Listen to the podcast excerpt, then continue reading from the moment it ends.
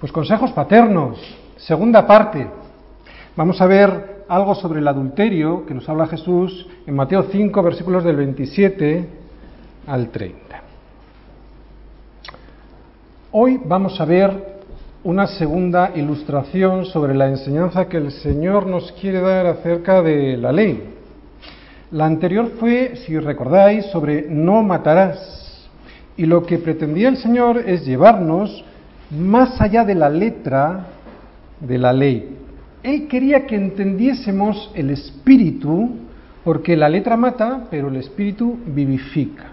Pablo en 2 Corintios 3:6 nos dijo, el cual asimismo nos hizo ministros competentes. ¿Quién es el cual? Dios. El cual nos hizo a nosotros ministros competentes de un nuevo pacto. ¿De acuerdo? ¿Cuál es este nuevo pacto? Dice, no de la letra, sino del espíritu, porque la letra mata, más el espíritu vivifica. ¿Qué quiere decir esto de que la letra mata, pero que el espíritu vivifica? Pues que cuando nos quedamos solo con la letra, para cumplirla de manera estricta, sin entender o sin querer entender que hay mucho más que eso, terminamos por hacernos religiosos y eso mata y destruye al ser humano. Lo vimos con la norma no matarás. Los religiosos enseñaban que con cumplir el hecho físico de no matar a ninguna persona quedaba cumplida ya la ley, la norma, pero Jesús les dice que de eso nada, que habían convertido la ley de Dios en una simple norma penal, algo que cualquier tribunal jurídico humano podría castigar, y sin embargo se olvidaban del espíritu el cumplimiento estricto de la ley sin el Espíritu Santo que nos explique, que nos convenza y anime a obedecer a Dios por amor, no vale para nada. Por eso, una persona que observa externamente la ley, pero que internamente la ignora, o sea, que ignora a Dios, termina muriendo. No es la letra, sino el espíritu lo que cambia el corazón de la persona. Y esto es lo que nos va a explicar otra vez Jesús en estos versículos.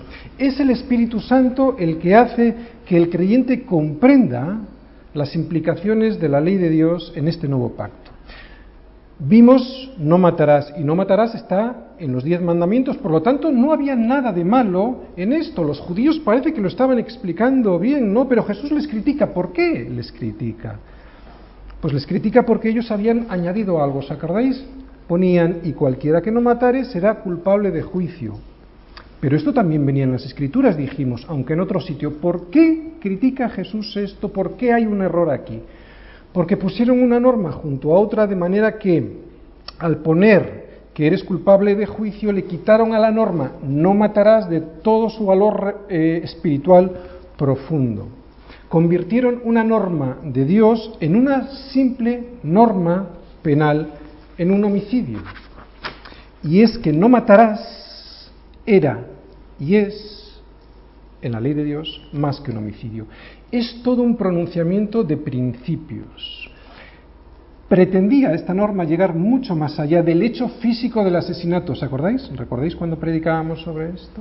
Pretendía llegar al corazón mismo. Lo malo de los escribas y fariseos no es lo que decían, sino lo que no decían, o sea, lo que se callaban. Es algo parecido a lo siguiente, os lo expliqué aquel domingo. Es como si yo predico sobre no matarás y os digo, hay que no matar, no hay que matar, porque es muy peligroso, ya que podéis ir a la cárcel. Si yo me limito a eso, como hacían los judíos, lo que estoy haciendo es omitir, hurtar lo más importante de este mandamiento. Y es que el verdadero peligro de no matarás es el corazón. El verdadero peligro que hay que evitar, el error del que hay que huir, es que hay que huir del odio y del rencor, que es lo que lleva al asesinato. Si yo no explico eso, os estoy escondiendo la causa, o sea, no estoy yendo a la raíz del problema, y eso es lo que les pasaba a los judíos. ¿Veis? La letra mata, si vamos al espíritu es lo que hace vivir. Eso es lo que va, el espíritu es lo que hace ir al corazón. El comienzo del no matarás, la raíz del asesinato físico es, como dijimos, el rencor, el odio. Y el castigo era el mismo. ¿Os acordáis? Castiga a Dios lo mismo al que odia y tiene rencor que al que asesina. Para Dios es igual. Por lo tanto, vamos a seguir en estas predicaciones un esquema que es el que vimos ya el domingo anterior. Los consejos de nuestro Padre, yo encuentro aquí cuatro principios importantes. Primero, oísteis que fue dicho, los escribas y fariseos habían añadido a la ley sus propias interpretaciones y las personas que les escuchaban no entendían qué era la ley y cuál era la interpretación de los judíos. O sea, no había una diferencia. Hay que recordar que la mayoría del pueblo judío, al no conocer el hebreo y no tener preparación, no tenían acceso a las escrituras. Por lo tanto, con razón dice Jesús, oísteis que fue dicho porque ellos no lo habían leído. Eran los escribas y fariseos los que se lo explicaban lo que estaba escrito. ¿Y cómo lo hacían ellos? Pues añadiendo a la ley sus propias interpretaciones, por lo tanto, hacía muy difícil averiguar lo que realmente la ley quería decir. Oísteis que fue dicho, primer principio. Segundo que vemos aquí, pero yo os digo. Aquí el Señor nos devuelve a lo que nunca debió dejar, nunca debieron dejar los judíos, ¿no? El Señor, pues, no vino a darnos una ley nueva, ni una norma nueva, ni tampoco a proclamar un código ético nuevo. Sus palabras no pretenden ser un listado de normas a cumplir sin más. Este sermón lo que tiene de importante es un espíritu, un estilo de vida basado en un carácter. ¿Os acordáis? ¿Cómo empezó Jesús el sermón? Hablando del carácter de Dios, hablando del carácter de los cristianos. Este estilo de vida está basado en ese carácter. Y lo que pretende el Señor al decirnos, pero yo os digo, es hacernos regresar a ese carácter a la casa del Padre. Lo vamos a estar continuamente viendo en este sermón del monte. Jesús no habla de interpretaciones de los judíos, ni siquiera habla de la letra de la ley, sino que se va al espíritu, a lo que siempre quiso Dios que los hombres, que su pueblo entendieran habéis oído, pero yo os digo, tercer principio, una visión positiva de la ley. El Señor nos enseña a pensar en la ley no solo en forma negativa, o sea, no hagas, no hagas, no hagas, sino que también lo hace en una forma positiva. Haz, haz. Dios no quiere un pueblo muerto, a veces parecemos un pueblo muerto, un pueblo con restricciones. Lo que quiere es un pueblo vivo, un pueblo que no esté atemorizado, no hagas esto, no hagas lo otro, sino todo lo contrario. Evidentemente hay cosas que no debemos de hacer, debemos de rechazar, ¿verdad? Pero no quiere que nos quedemos ahí, quiere que demos pasos. Y este tercer punto, este tercer principio también lo vamos a ver en la enseñanza de Jesús. No hagas, no hagas, no hagas. Sumado a ritos es religión. Haz, haz lo que el Espíritu Santo pone en tu corazón, obedeciendo a Dios, pero no como una obligación religiosa, sino por amor, eso es relación. Y eso es lo que quiere el Señor al explicarnos el espíritu de la ley, o sea, al ir más allá de la letra, porque eso es vida, por eso salva. No la letra, sino el espíritu. Y cuarto principio que yo veo en estas palabras del Señor es que este sermón eh, nos invita a vivir en santidad. Este vivir en santidad, y este es el principio, no es algo gravoso, algo que nos tenga que costar, ni árido. Y si lo vemos así, decíamos aquel domingo, si lo sentimos así, si entendemos el Evangelio como algo que nos paraliza, no hemos entendido nada, porque en realidad lo que Él quiere es hacernos libres, verdaderamente libres. voy a hablar a los hombres, a los chicos. Cuando tú conociste a tu chica, hacías barbaridades, eras capaz de recorrer medio mundo para estar con ella, no reparabas ni en gastos ni en esfuerzos. En tu relación con ella no te conformabas con no hacer ciertas cosas, aunque realmente no hacía ciertas cosas que podían ser malas para tu relación, no te conformabas con eso, ¿verdad? Hacías otras muchas. Por lo tanto, en una relación no solo no te quedas no, no, no, sino que das pasos. Y eso es lo que yo veo en las palabras de Jesús.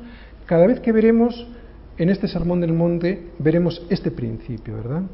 Cuando estábamos así era vivir de verdad, porque no solo no hacíamos ciertas cosas, sino que hacíamos, era vivir en el reino con nuestra novia. Pues así es con Cristo, ¿no? Así ha de, así ha de ser. Creer en Cristo, en Jesús de una manera intelectual, no nos vale para nada, no nos vale para vivir en este mundo. Podría ser jurídicamente salvo. ¿De acuerdo? Tu posición delante de Dios es de una persona salva. Pero puede que no vivas de verdad. Así que despierta. Yo tengo este pasaporte del Reino de España. Yo puedo tener este pasaporte del Reino de España, pero si no ejerzo los derechos y obligaciones que me dan mi ciudadanía, podré ser español, pero no viviré como español. Por lo tanto, no te vale con conseguir el pasaporte para el reino jurídicamente, necesitarás ejercer tus derechos y tus obligaciones y entonces sí que podrás decir que vives como ciudadano en el reino. Si vives como un esclavo en este reino, no podrás echarle la culpa a nadie sino solo a ti, porque en este país no hay esclavos, solo hay ciudadanos libres. ¿De acuerdo? No hemos empezado todavía. Vamos a leer los cuatro versículos que nos tocan hoy.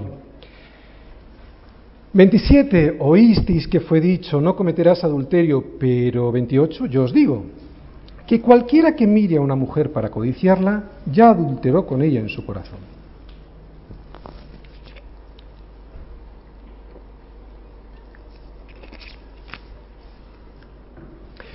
Veintinueve. Por tanto, si tu ojo derecho te es ocasión de caer, sácalo y échalo de ti, pues mejor te es que se pierda uno de tus miembros y no que todo tu cuerpo sea echado al infierno. 30. Y si tu mano derecha te es ocasión de caer, córtala y échala de ti, pues mejor te es que se pierda uno de tus miembros y no que todo tu cuerpo sea echado al infierno. Muy bien. Esta es la segunda vez que vamos a oír a Jesús decir esto. Oísteis que fue dicho, pero yo os digo. Cada una de las seis veces que lo oigamos significa que el Señor va a hacer un pronunciamiento sobre la ley, la cual no vino a abrogar, un pronunciamiento que está en contraposición con lo que se oye de la ley, que no es otra cosa que los hombres han ido añadiendo y tergiversando sobre la ley. ¿Cómo nos va a explicar Jesús la verdadera ley? Pues ya lo dijimos el otro día, su explicación la hace en forma de antítesis. O sea, que va a, contraponer la ley, la verdadera ley, recordad, con su espíritu, frente a esas enseñanzas de los judíos que con el paso del tiempo hicieron irreconocible a la ley. Vamos a intentar explicar con esta segunda ilustración, la primera era no matarás, la segunda es no cometerás adulterio, vamos a intentar explicar ese espíritu, ese mucho más allá a donde nos quiere llevar Jesús que simplemente con el hecho de no adulterar físicamente. ¿Para qué? Para que no convirtamos la norma en un complejo e ingenioso. Y esto mm, es muy habitual en los religiosos. Y los cristianos podemos llegar a ser religiosos. Para que no convirtamos la norma en un ingenioso eh, plan litúrgico para cumplir, entre comillas, las normas sin cumplirlas de verdad como hacían los escribas y fariseos, como hacen los religiosos. Por lo tanto, vamos a estudiar, recordad, el espíritu de la norma, para no traicionar la norma, vamos a estudiar el espíritu de la letra de no cometerás adulterio. Una pregunta, ¿nos valdrá no cometer adulterio para cumplir verdaderamente con lo que Dios quiere de nosotros? ¿O hay algo en la letra de esta norma que hace que esta verdaderamente sea una norma viva para nosotros y por lo tanto nos haga vivir? Vamos a ir verso por verso. 27. Oísteis que fue dicho, no cometerás adulterio. Muy bien. Oye, no cometerás adulterio, ¿dónde está? En los diez mandamientos, ¿verdad? Por lo tanto, ¿qué hay de malo en esto? Los judíos, al igual que en el no matarás, parece que lo están haciendo bien, ¿no? ¿Por qué los critica Jesús?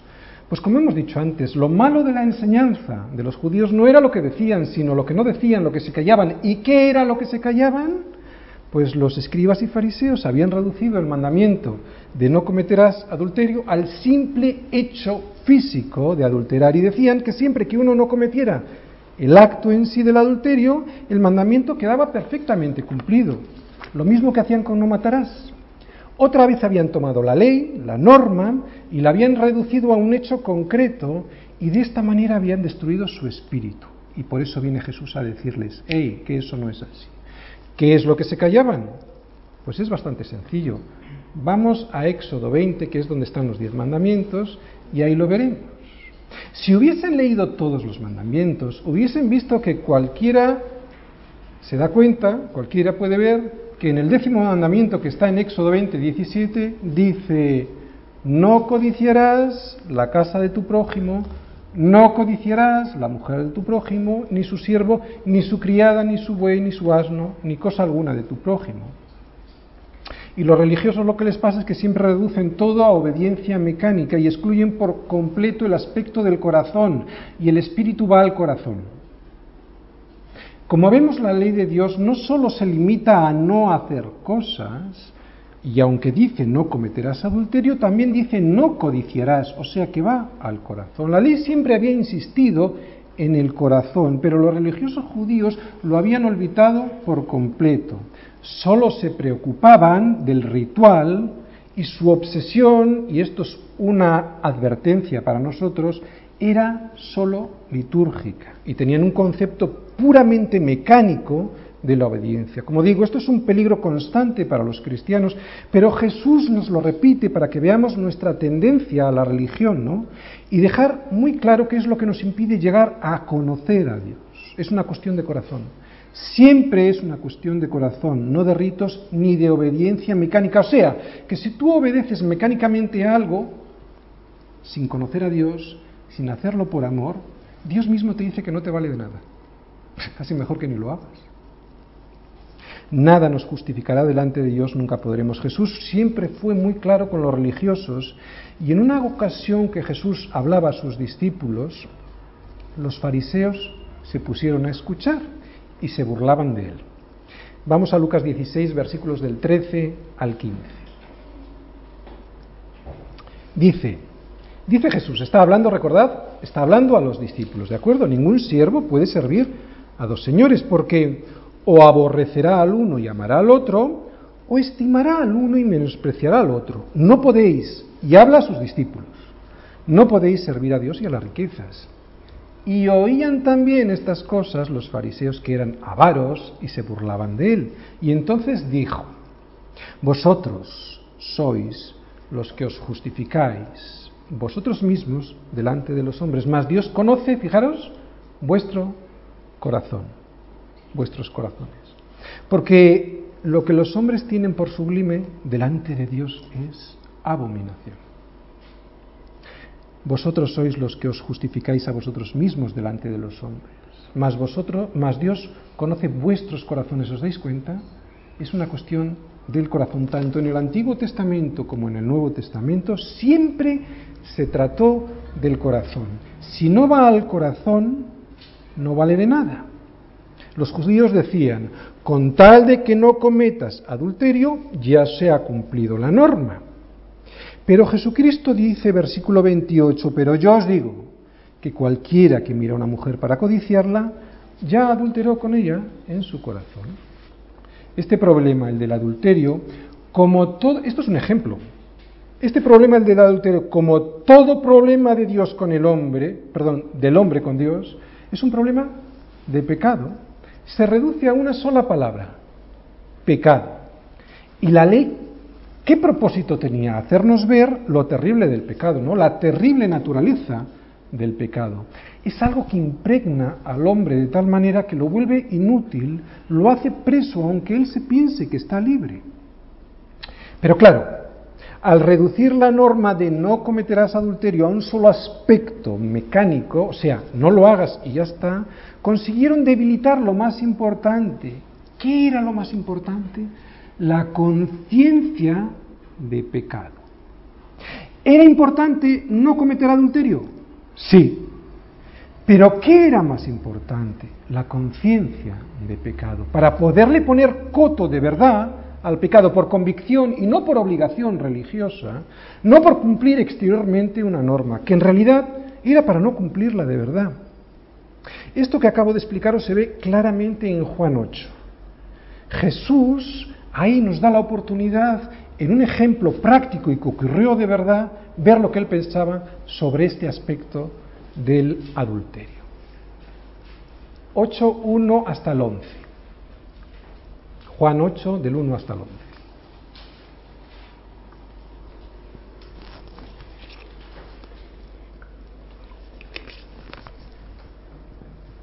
Y Jesús se fue al monte de los olivos y por la mañana volvió al templo y todo el pueblo vino a él y sentado él les enseñaba. Entonces los escribas y fariseos le trajeron una mujer sorprendida en adulterio y poniéndola en medio le dijeron, Maestro, esta mujer ha sido sorprendida en el acto mismo del adulterio. Y en la ley nos mandó Moisés apedrear a tales mujeres. Tú, pues, ¿qué dices? Mas esto decían tentándole para poder acusarle. Pero Jesús, inclinado hacia el suelo, escribía en tierra con el dedo. Y como insistieran en preguntarle, se enderezó y les dijo, el de vosotros que esté sin pecado sea el primero en arrojar la piedra contra ella.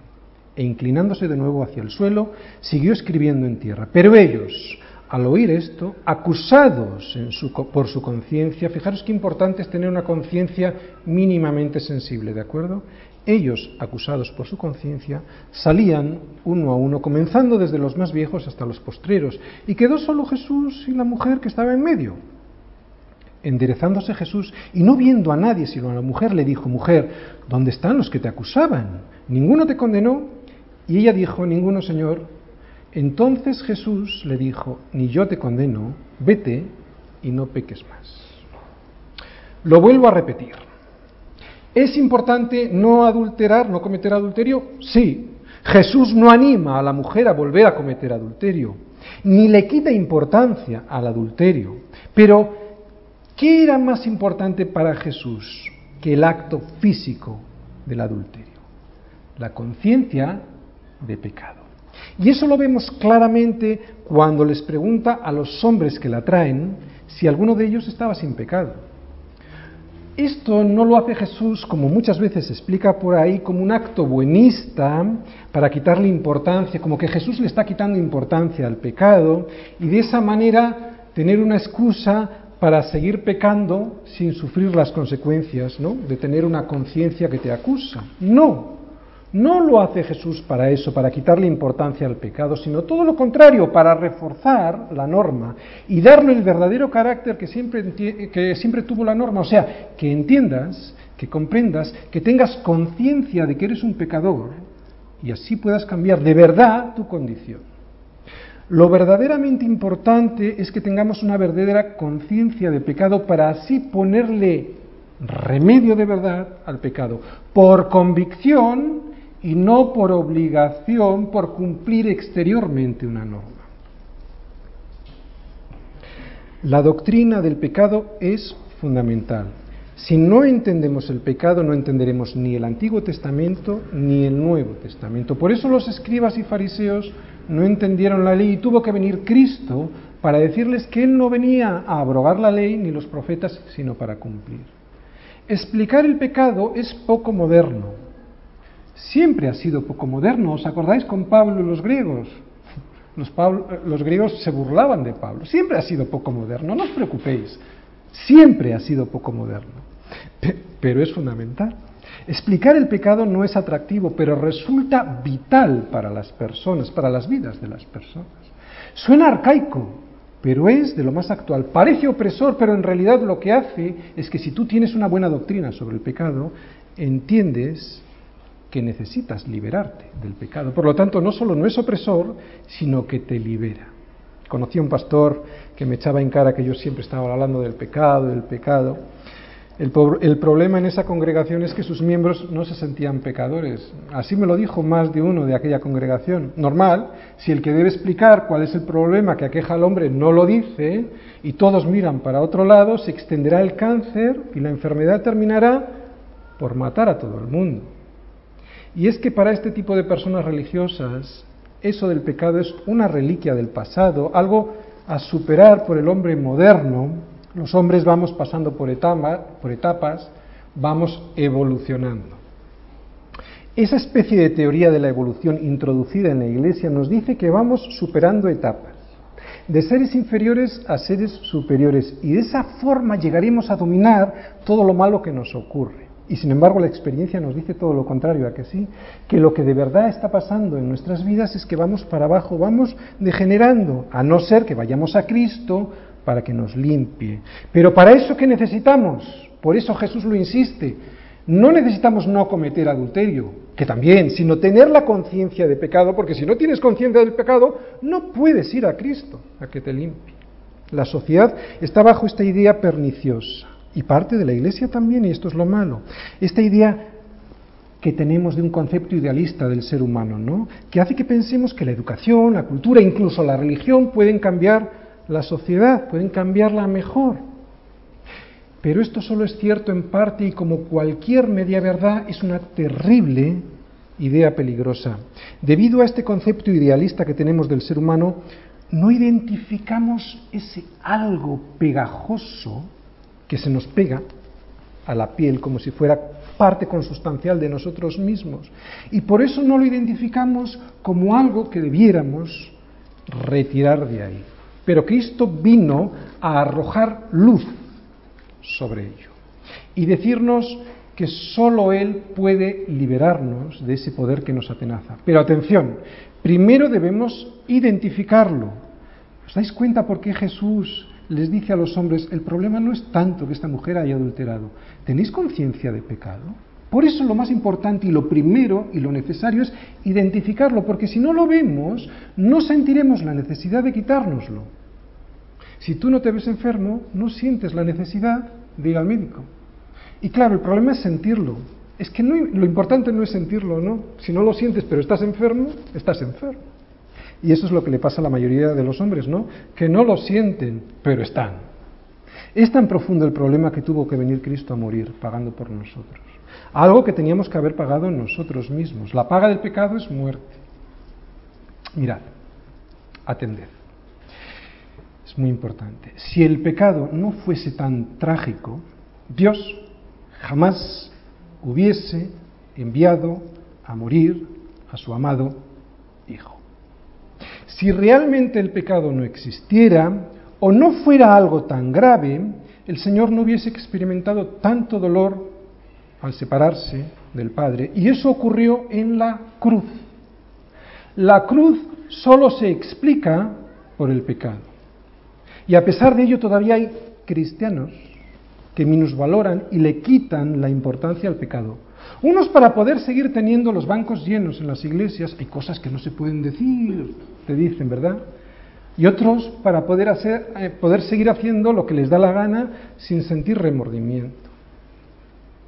Pues mira, si se marchan de la iglesia, que se marchen, pero es una cuestión de vida o muerte. En realidad fue una cuestión de vida o muerte para Jesús, así lo fue para el Señor. ¿Crees que sin el profundo y desastroso significado que tiene el pecado para el Padre, hubiese permitido esa solución que era mandar a morir a su hijo en una cruz? Y si Dios considera tan grave el pecado, ¿quién soy yo? ¿Quién eres tú para quitarle importancia? La ley fue dada para que entendiésemos ese profundo significado. Si hubiese sido dada para que cumpliéndola nos justificásemos, Jesús no hubiese venido en carne, no hubiera habido la encarnación y tampoco hubiera muerto en mi lugar. Hubiera sido suficiente que el Padre enviase a otro profeta para recordarnos la ley. Pero es clarísimo que no es suficiente decirnos a los hombres lo que tenemos que hacer. Eso ya lo hizo Dios por medio de Moisés y no resultó, y luego por medio de los profetas y tampoco resultó. Fue necesario la cruz y porque fue necesaria la cruz es necesario explicar el pecado. La predicación del Evangelio no consiste en decir que Jesús es maravilloso y verás qué bien te va a salir todo con Jesús. La predicación del Evangelio comienza con la explicación de la ley y es como, poner un, como ponerte delante de ti un espejo para que te enfrentes con qué? Con lo que eres tú y con la santidad de Dios. Es la mejor forma de conocer a Dios para que cuando veas lo que eres, vuelvas a casa del Padre. ¿no? Es importante, como decimos, como hablaba Jesús con sus discípulos, cómo hablaba Jesús, ¿no? Em, ¿Qué decía Jesús sobre el pecado? Y sobre todo, ¿cómo explicaba el final del pecado Jesús? Jesús hablaba muy duro sobre el pecado. Nunca adornó su existencia para hacerlo más aceptable. Pero yo os digo que cualquiera que mira a una mujer para codiciarla, ya adulteró con ella en su corazón. ¿Crees que esto es hablar suave sobre el pecado? Tampoco nunca escondió Jesús sus estragos. O sea, lo que iba a ocurrir si seguíamos en esa conducción. Nunca ocultó el final. De hecho, Jesús habló mucho más sobre el infierno que sobre el cielo. Los que predican de Jesús y no predican del pecado ni sus consecuencias, en realidad no están predicando de Cristo. Están predicando de un Jesús psicológico, pues de un compañero de viaje, eh, están predicando de alguien muy atractivo para poder atraer a las masas a las iglesias.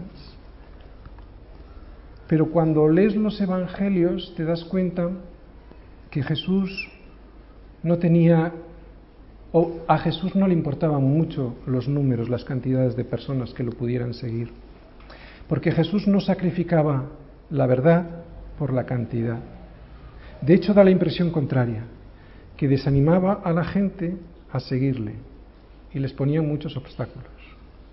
Estos obstáculos que ponía Jesús en realidad no los ponía él, era simplemente la verdad de las vidas de las personas, en realidad era su pecado.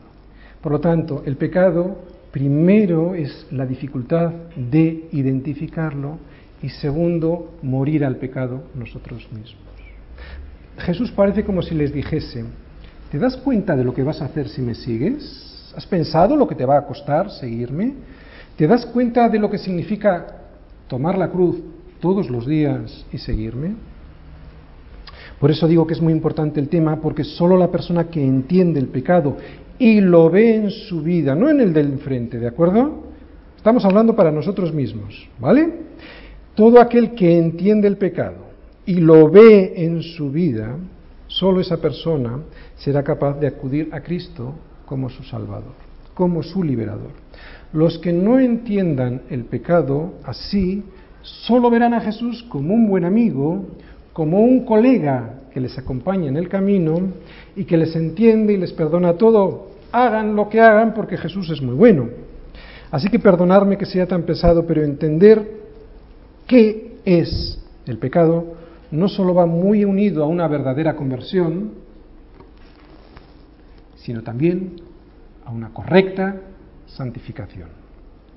Si yo no doy una enseñanza clara y sin complejos del horror que significa para el ser humano la contaminación mortal que supone el pecado, tu proceso de santificación se va a ver afectado negativamente. Y no me estoy saliendo del tema hoy, ¿eh? fíjate lo que dice Jesús, oísteis que fue dicho no cometerás adulterio. Hay mucha gente que al ver en su vida que no comete adulterio, un adulterio físico, el adulterio exterior, cree que todo marcha bien. Pero Jesús nos dice, hey, examina tu corazón, porque yo os digo que cualquiera que mira a una mujer para codiciarla, ya adulteró con ella en su corazón. Pablo también nos lo recuerda. Examínate a ti mismo a ver si estás en la fe. Pruébate a ti mismo, examina tu corazón y te darás cuenta que hay mucho que arreglar. Deja de pensar en tu vecino de banco que viene a la iglesia y del que enseguida encontramos defectos. Examínate a ti mismo, dice Pablo en Corintios. ¿No? Pero atención, no solo dice examínate a ti mismo para ver si van bien las cosas o no, dice examínate a ti mismo para ver si estás en la fe. ¡Wow! Segunda de Corintios 13, versículo 5. Esta es la verdadera santidad, ¿no? Que al igual que la verdadera conversión te hace caer a los pies de Cristo para que te rescate, para que te saque del hoyo, para que te perfeccione como la luz de la aurora que va en aumento hasta que el día es perfecto. Y otra cosita más, finalmente, gracias a entender bien que significa el pecado, podemos entender mejor qué significa el amor de Dios, el amor que Dios tiene por nosotros. Hasta que no entiendas el horror de tu pecado, hasta que no entienda el horror de mi pecado, no del, de al lado, no entenderé nunca ni la milésima parte del amor de Dios por mí. Nunca entenderé nada del amor de Dios por mí. En la última predicación fue de Lucas 15, el hijo pródigo, ¿no? ¿Cómo volvió este hijo? oliendo a cerdo. ¿Y qué hizo el padre? Salir a su encuentro. Y se lo comió a besos oliendo a cerdo. Cuando tú no hueles en tu persona a cerdo, no te darás cuenta del gran amor que tiene el Padre al comerte a besos, a pesar de que hueles a cerdo. Cuando lo entendemos así, entendemos mejor el amor que tiene Dios para nosotros. Y a mí me costaría mucho dar besos a alguien que huele así. Pero si alguien me puede dar abrazos y besos oliendo tan mal, entiendo que ese tiene verdadero amor, ¿no? Mucha gente dice que no ama a Dios como debiera, pero ¿por qué decimos que a veces que no, que no amamos a Dios como debiéramos? ¿Por qué lo decimos? ¿Por qué se nos escapa la profundidad del amor de Dios? Pues porque no hemos entendido muchas veces hasta dónde hemos caído y que a pesar de ello Dios nos amó, ¿no? Pero cuando lo vemos, cuando vemos eso, es cuando empezamos, solo empezamos a comprender ese amor que no escatimó ni, ni a su propio Hijo. Por lo tanto, si tanto significa el pecado para Dios, ¿quién soy yo para menospreciar su valor, su importancia en la vida de las personas? Oísteis que fue dicho, no cometerás adulterio, pero yo os digo que cualquiera que mire a una mujer para codiciarla ya adulteró con ella en su corazón. Jesús no dice, no cometas adulterio, ya que con tal de que no cometas adulterio, todo te va a ir bien. No. Nos dice que el pecado no solo se trata de acciones, en realidad el pecado va más allá.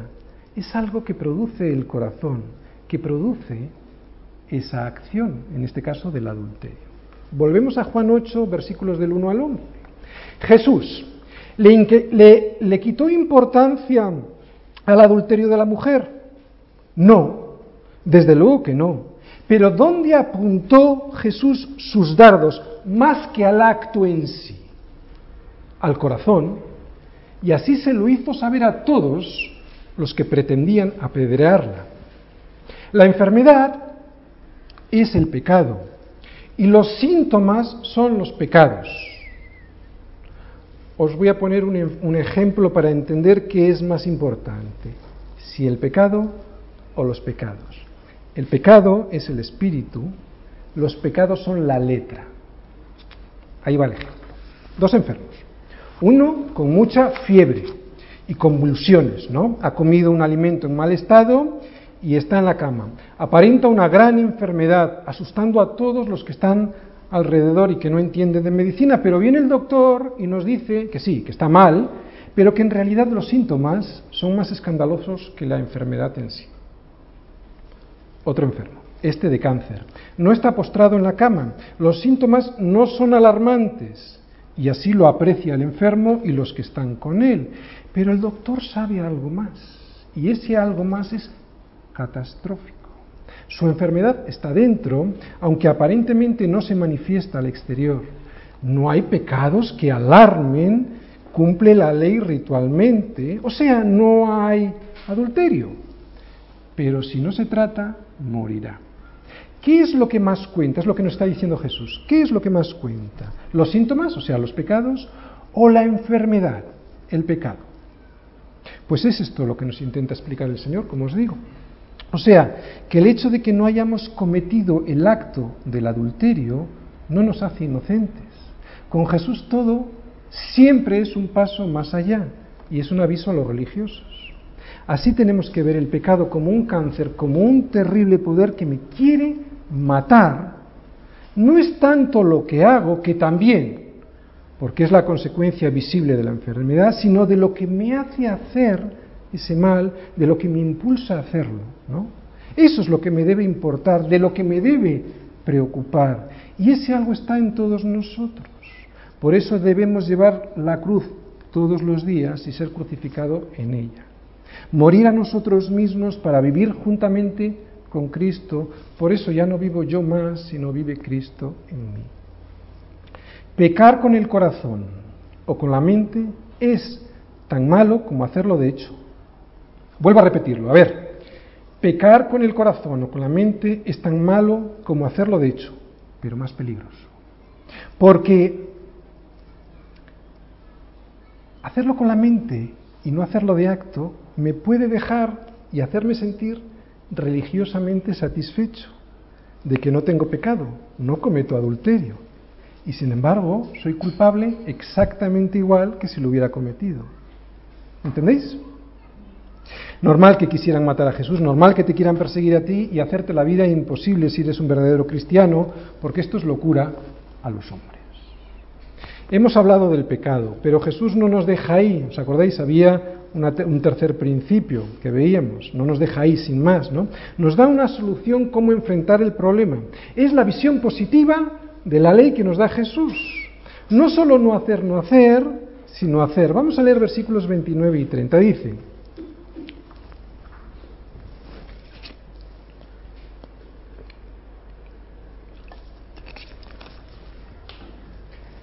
29.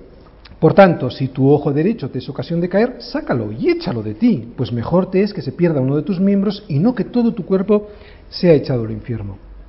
Y si tu mano derecha te es ocasión de caer, córtala y échala de ti, pues mejor te es que se pierda uno de tus miembros y no que todo tu cuerpo sea echado al infierno. Oye, ¿qué querrá decir Jesús con sacarse el ojo derecho o cortarse la mano derecha, no? Hay, yo veo por lo menos, dos formas de interpretarlo, en un sentido literal. Al principio del cristianismo, no os riáis, porque al principio del cristianismo y en épocas oscuras de la Edad Media hubo muchos que literalmente se cortaban las... Y hay cuadros de esto, cuadros como de santos, ¿no? Con miembros amputados, como, como queriendo santidad, ¿no? Como digo, muchos se cortaban literalmente las manos y más cosas del cuerpo, pensando que de esa manera cumplían con la ley, cumplían con este sermón del monte. Oye, lo dice la escritura, lo dice el propio Jesús, no, hay que cumplirlo. Pero claro, les seguía quedando la otra mano y el otro ojo y por lo tanto seguían pecando. De manera más refinada, la Iglesia Católica Romana ha instaurado el celibato obligatorio considerándolo como fundamental para la santidad. Qué horror. A pesar de que Pablo, le dice tanto a Timoteo como a Tito cómo ha de ser el obispo, ¿no? el pastor, incluso el, el anciano en la iglesia, marido de una sola mujer. Bien, pues cualquier doctrina o enseñanza o iglesia que nos haga vivir una vida antinatural, contra natura, será cualquier cosa menos enseñanza cristiana. Nada en el Nuevo Testamento nos enseña a vivir contra natura, nos enseña a vivir sanamente. Todas estas personas están cometiendo un grave error. Todas las cosas son puras para los puros, ¿no? Nos dice Pablo, o le dice Pablo a Tito. Y es cierto, lo malo es que no somos puros de corazón. Por eso debemos de tener cuidado con lo que vemos, con lo que oímos y con lo que deseamos. Así que ya sabes lo que dice el Señor. En este caso, arráncate el ojo derecho y córtate la mano derecha. Pero como hemos comentado, este sentido literal es absurdo y antinatural y terminaríamos por cortarnos la otra mano y el otro ojo y ya no seríamos personas, ¿no? Nos despojaríamos de nuestra naturaleza humana. ¿Qué significan entonces estas palabras de Jesús? Bueno, pues hay otra posibilidad, en un sentido metafórico. El Señor, en mi opinión, está usando una metáfora muy gráfica, muy gráfica, ya veréis, con una doble intención. Primera intención, algo que ya hemos dicho antes, poner de manifiesto la importancia del pecado. El pecado es tan grave, es tan importantemente nefasto en nuestra vida, ya que puede hacer que tu vida termine en el infierno, que si tuvieras que elegir entre arrancarte esos miembros tan valiosos o perder tu alma, el Señor te lo deja claro. Por lo tanto, primera intención del Señor al explicarnos de esta forma es, es tan importante tu salvación que te pongo este ejemplo. Si tienes que arrancarte, te lo arrancas, metafóricamente hablando. Porque para mí es muy importante y le doy importancia al pecado en tu vida. Arráncatelo. O sea, que pone tu salvación por encima de partes tan importantes para ti como tu mano, y no cualquier mano, sino la mano derecha, y tu ojo, y no cualquier ojo, sino el derecho. ¿no? Y la segunda intención, ¿Cómo poder interpretar de manera práctica, que es lo que nos interesa, ¿no? Este sentido metafórico, pues muy sencillo. Por valiosa que te resulte una cosa en tu vida, algo tan valioso como tu mano derecha, si te va a hacer tropezar, arráncatela de tu existencia. Apártate de eso que es tan importante para ti, pero que te va a hacer caer. Es así como Jesús da solución al problema y de alguna manera le está dando una importancia suprema a la santidad. Y Pablo también nos lo deja claro en pasajes del Nuevo Testamento, como en Romanos 13, 14, que dice, no proveáis para los deseos de la carne, y no proveer significa no alimentar, ¿vale? No darle de comer a esos deseos que no provienen del Espíritu. Pastor, ¿cómo he de interpretar eso de no proveer para los deseos de la carne? Pues mira, algo parecido a esto. Dentro de nosotros hay un fuego. Nunca le acerquemos aceite, porque de lo contrario se prenderá la llama y vendrán los problemas. O sea, que no te acerques a eso que sabes que te va a hacer caer, ni vayas con aquellos que no te edifican. Tienes que arrancar la televisión, pues arráncate ese ojo, que es lo que tienes que cortar, por ejemplo, el Internet. Pues córtate el Internet, esa mano, que resulta que tus amigos, que tus amigos son más mundanos que el propio diablo. Pues arráncalos de tu vida porque si no ellos te van a arrancar de la comunión con Cristo. A que ahora no parece tan radical como arrancarse el ojo o cortarse la mano físicamente. Ahora se ve más práctico, aunque mucho más eficiente, aún así hay personas que nos ven muy radicales, no que somos muy exagerados, incluso dentro de la propia iglesia. Pues que lo digan, yo ya he pasado por eso y yo no quiero que un poquito de levadura leude mi masa. Así, ser cristiano como Cristo no es triste. Triste es ver cómo tu vida se va al infierno y que además no te diviertes. Es como ir al pozo a por agua todos los días y no saciarse, seguir teniendo sed porque ese agua de fuera no sacia. Eso sí que es triste y además te va a hacer morir eternamente. Ah, y todos tenemos manos que cortar y ojos que arrancar, ¿vale? no pienses en tu vecino. Vivir así, como, puedo, como un pueblo apartado para Él, ha sido el propósito de nuestro Señor al rescatarnos. Si ni siquiera lo intentamos, significará que no hemos entendido y que no nos importa lo más mínimo el sufrimiento de Cristo en la cruz y probablemente nos estemos engañando viviendo una religión. La santidad perfecta no la vamos a conseguir en este mundo, pero si ni siquiera lo intentamos, lo vuelvo a repetir, la santidad completa no la vamos a conseguir en este mundo, pero si, si ni siquiera lo intentamos, si no sufrimos por ese ojo o esa mano, si nos da lo mismo 8 que 80, entonces no somos cristianos y tendremos que volver a pasar por la puerta 1, por la primera bienaventuranza. Él es el que produce en nosotros así el querer como el hacer por su buena voluntad. Él terminará en nosotros la buena obra que comenzó, hasta que al fin lo veamos cara a cara y estemos en su, en su presencia sin tacha, sin mancha, con un cuerpo glorificado irreprensibles. Y todo esto es, fijaros, gracias a la obra de Cristo en la cruz. Soli Deo Gloria. Vamos a orar.